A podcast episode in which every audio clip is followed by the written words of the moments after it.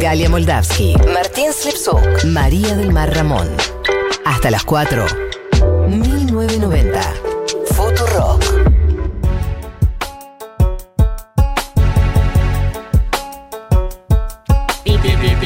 ¿Es normal que se canten las cortinas? ¿Que se tarareen las cortinas? Sí, obvio. Todo lo que hagamos nosotros es normal, ¿no? Sí. ¿No funcionaba así? No existe la normalidad. Que otros sean lo normal. Igual, Ay, eso sí ay, yo. Qué disruptivo que estaba. bueno, vamos a seguir después de El Éxtasis, que fue la educación sentimental de Charlie García. Eh, tenemos que ser serios, serias, series. Tenemos que hablar de economía y tenemos que hablar de cómo llenarnos de guita, porque con empleo registrado no parece estar siendo. Empleo registrado, ¿qué es eso? Bueno, vamos a hablar de bitcoins, de blockchains y un montón de palabras extrañas que seguramente escucharon hablar alguna vez. Sí, a Santi Siri. A Santi Siri, Que tipo, Santi Siri tiene eh, como, es la voz autorizada para hablar de todo lo que sea. Pero aparte viene hablando de esto hace, no sé, cinco años. Y no se llenó de guita con esto, no sé quién se llenó Se de llenaba de guita con ¿Sí? esto. Bueno, un Está saludo tipo- entonces. No está tipo en Silicon Valley igual. Pero laburando, entiendo. Bueno, bueno, le mandamos un saludo, no lo conocemos, pero. No. Bueno. Vamos a empezar por lo básico, ¿no? ¿Qué es el Bitcoin? ¿Qué es? Bueno, es una criptomoneda. ¿Y qué son estas criptomonedas? Son monedas digitales que están basadas en criptografía. Criptomoneda. Bastante simple, ¿no? El ¿Qué es nombre la que criptografía? Ya estoy, ya estoy como la señora del meme. esto. Pero espérate, o sea, si el principio de la economía es que hay unos lingotes de oro que después Claro, sí hay ¿cómo pasó como. con eso? ¿Qué pasó? Claro. Eso es lo que tiene de disruptivo. No está respaldado por nadie el Claro. Bitcoin. No es que hay un señor Es todo Bitcoin. especulación. No hay un país Bitcoin que dice yo te doy la Eh, confianza. Este pedazo de cemento es todo el Bitcoin. No. Claro, y lo que viene a romper es por qué las cosas tienen valor, ¿no? O sea, es un principio básico de la economía. ¿Por qué le damos valor a algunas cosas y a algunas otras cosas no? Por la especulación. Por la especulación. Hoy estoy- Se hoy quieren estoy robar violenta. todo. Sí. Dos PBI. Bueno, Se la no necesariamente por la especulación. Digo, los papeles que imprime un país tampoco es que tienen muchísima base. No sé, Argentina, por ejemplo. Claro, pero en teoría en lo que vos emitís está respaldado en los bienes que tenés. Por oro. Claro, bueno, existía, por oro? existía el patrón oro, Claro, que todos, todos lo estudiamos en la secundaria. por supuesto. No, Galia. bueno, Galia No lo estudió, paper. pero no leyó. Que no- se ha retirado de la sí, conversación. no leíste ese paper. Bueno, existía No el patrón oro. La última edición de Lancet. No sé qué pasó, porque me la leí toda. Ha- Hablaba de éxtasis, de Después- la Sputnik, pero después no, de... de, que dormir y coger no son lo mismo. no del patrón oro. No, no sé qué pasó. Bueno, al principio era así. Un país podía emitir monedas y estaba respaldado Claro. por el oro de sus reservas. Viene la Segunda Guerra Mundial, quilombo. Decimos, no. Bueno, que esté respaldado por dólares. Lo, solo los dólares están respaldados por oro, ¿sí? Y todo lo demás se, se basan en el dólar, como que toman esa variación. Claro, el único que está basado en algo es el dólar. El único que está basado en algo es el dólar. Pero de repente vienen los 70 quilombo, crisis del petróleo, y Estados Unidos dice, más sí, yo tampoco voy a estar basado en patrón oro.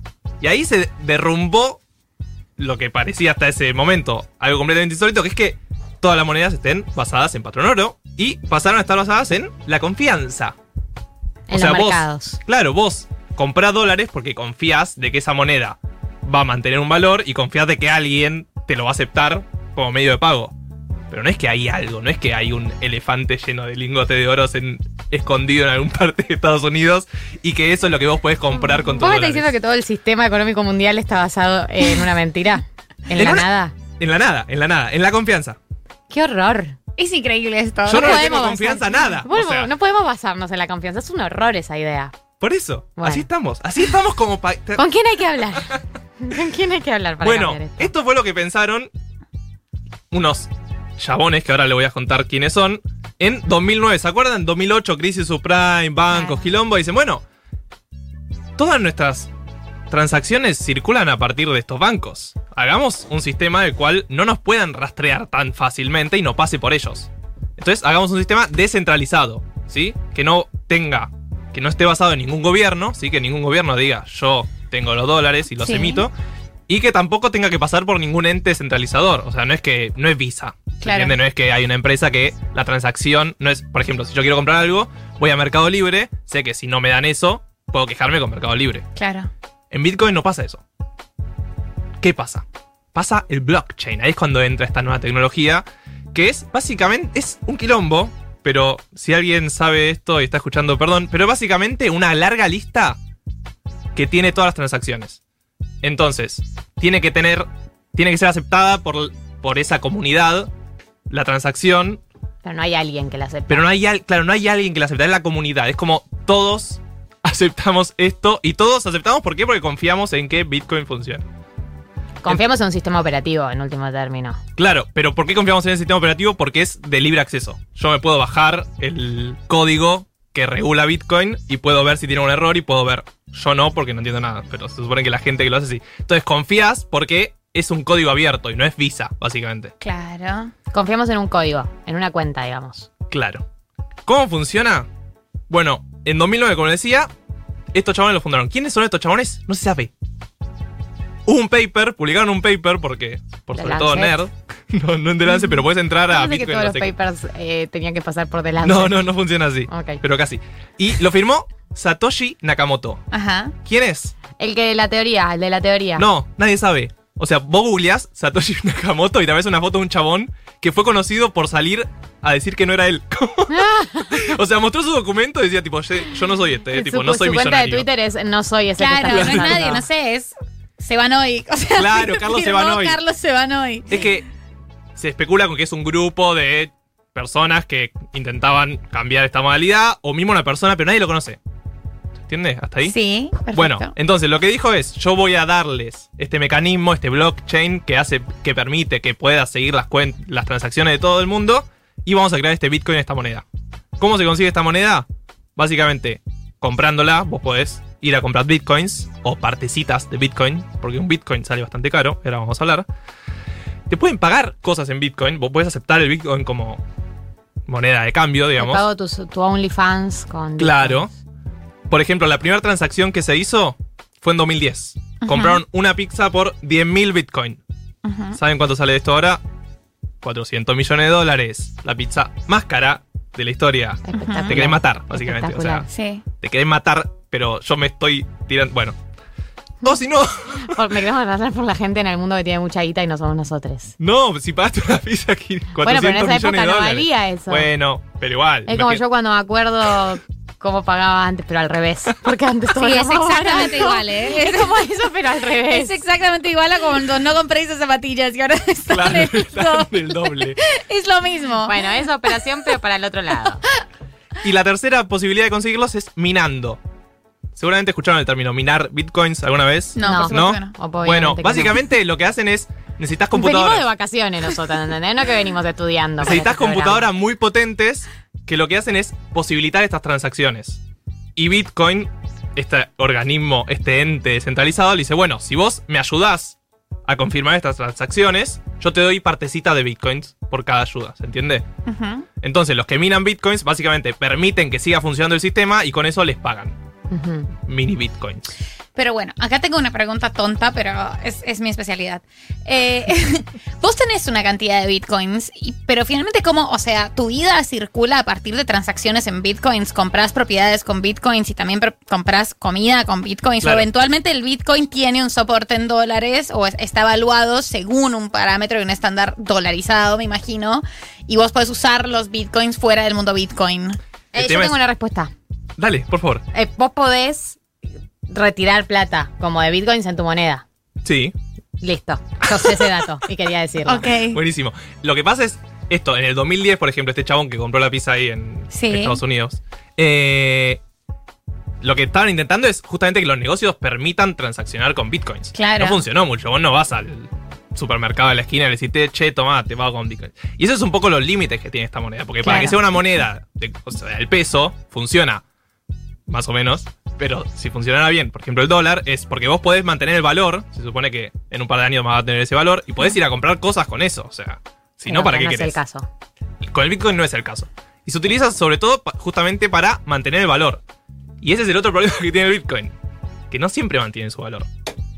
Empezó valiendo menos de un dólar. Un Bitcoin ahora vale más de 40 mil dólares. Bueno, también hablemos de eso. O sea, para invertir en bitcoins tenés que tener una cantidad de plata porque es caro. Y segundo, Como no es una inversión que tipo, en el corto plazo decís como, no sé, tengo un plazo fijo, ya sé que dentro de tres meses me va a dar tal porcentaje. Acá invertís sabiendo que podés perder plata. Claro, no es una que- inversión segura. O sea, no es una inversión segura, no es alguien que dice como, che, quiero hacer algo con mi plata, ¿cómo hacerla crecer? Es alguien que dice, tengo esta plata, vamos a ver si funciona. Sí, podés entrar con menos de Bitcoin. Vos podés comprar como una partecita infinitesimal de un Bitcoin, entonces no te sale tan caro, pero es como decís. Antes, en enero, por ejemplo, empezó valiendo 40 mil dólares. Fin de enero valió 30 mil dólares. O sea, si vos compraste un Bitcoin, perdiste 10 mil dólares. Pero si lo compraste a fin de enero y ahora, la última cotización es 40 mil de vuelta. O sea, Claro. en una semana subió 10 mil dólares. Eso es lo que genera un poco de resistencia, digamos, para justamente utilizarlo como moneda. Porque yo no, si está cambiando todo el tiempo de valor y tanto. Y, y- No me y siempre que sube los defensores del Bitcoin salen a decir, ¿viste? ¿Viste cómo subió? ¿Viste cómo subió? Y bien que cuando baja se quedan calladitos. Eh, eh, mirá. ¿Eh? Yo me llené de guita con el Bitcoin, pero bueno, no lo ando diciendo por ahí. Claro, e- era secreto. Yo en el 2010 invertí. Mirá, ¿cuánto? Eh, un cuarto de Bitcoin. Tiene ahí. Bueno, un poco lo que pasa ahora es que hay un montón de gente famosa. ¿Por qué? Se hizo millonaria con bitcoins. Justamente como decía Gali, invirtió en 2010, se hizo famosa, se hizo millonaria. Y, pero la gente que entra ahora no sucede lo mismo. Claro. Hay gente como que lo denuncia como si fuera medio una, una- un esquema piramidal. Que los que entraron primero ganaron, pero los que entraron después no. Para mí no, justamente porque cualquier inversión que entras primero generalmente gana más plata. El tema es cuánto vale un Bitcoin. Y es lo que vos decías, Mechis. ¿Cuánto vale un Bitcoin? Vale porque la gente piensa que vale eso. No tiene algo de trasfondo, no hay... Pará, pero igual la gente que está en el mercado Bitcoin no es tanta gente tampoco, no es que tiene un mercado tan amplio. ¿Entendés? No interviene tanta gente la que lo pone en ese precio, digamos. Sí, o sea, es bastante móvil también por esto, porque podés po- poner poca plata para los millonarios y varía bastante su valor. Pero sí, ahora cada vez más normal. O sea, acá en la Argentina no, pero sí en las finanzas es bastante normal invertir en bitcoins. Y un poco quería cerrar relacionando justamente lo que decía Vocali de cuán normal es, porque no sé si se, si se enteraron, en enero un quilombito con acciones, con Reddit, con GameStop, no Sí, sé si sí, leyeron 15.000 Los- hilos de Twitter explicando lo que había pasado. Todos los Si leyeron las 30 notas que publicaba cada medio cada día. Yo leí un hilo y considero que entendí perfectamente lo que pasó. Bueno, por eso mismo no hicimos esta columna sobre eso, porque ya lo habló todo el mundo. Pero lo que no se sabe tanto es que el Bitcoin también tuvo estas cosas. Por ejemplo, el Elon Musk, ¿lo tiene el dueño de Tesla? Sí. Bueno. El Elon de la gente. Tuitea, por ejemplo, "Agua- aguante Bitcoin y sube 5 mil dólares el precio del Bitcoin. O tuitea, aguante Dogecoin, que es otro, que tiene la cara de un meme, o sea, Sí. nació como joda, y también duplica su valor. Que es un poco la discusión que tenían con estas acciones de ¿es todo timba o el mercado se regula por sí solo? Bueno, acá hay gente que está pagando eso. No sabemos si le va a funcionar la inversión porque lo que decías vos, es muy complicado. Pero, para cerrar, ahora sí, lo que le quería traer era una opción de inversión. Voy a Bueno, lanzar bueno. 1990 coin y como ustedes me tienen confianza a mí, ¿no? Muchísima. Más que a nadie. Y el Bitcoin se trata de confianza, la moneda digital se trata de confianza. Quiero que tengan la confianza y bueno, me transfieran lo que consideren necesario para este 1990 coin. Y empezamos de a poquito, ¿viste? Pará. y- ¿Quieren ser sus propias jefas o no? Sí. Ah, bueno, Ah, yo ahí soy está. mi propia jefa, me va bárbaro. Eh, ¿cómo, ¿Cómo hago yo para saber como la, la tasa de crecimiento? ¿Dónde voy a De poder ver 1990 el coin. Eh, me escribís por DM, te paso mi Yo CBU y ahí tengo arreglamos. abierto mi CBU si me quieren depositar. los tres, nos Dale. pueden depositar a los sí, tres. sí, podemos hacer como una Por sociedad acá. Bien. Bueno, la lanzamos y vemos qué pasa. Si pasa, pasa. Oficialmente lanzada 1990 coin. Dale, me encanta. Tiene tu cara, La de las tres, porque es la mía. porque sos el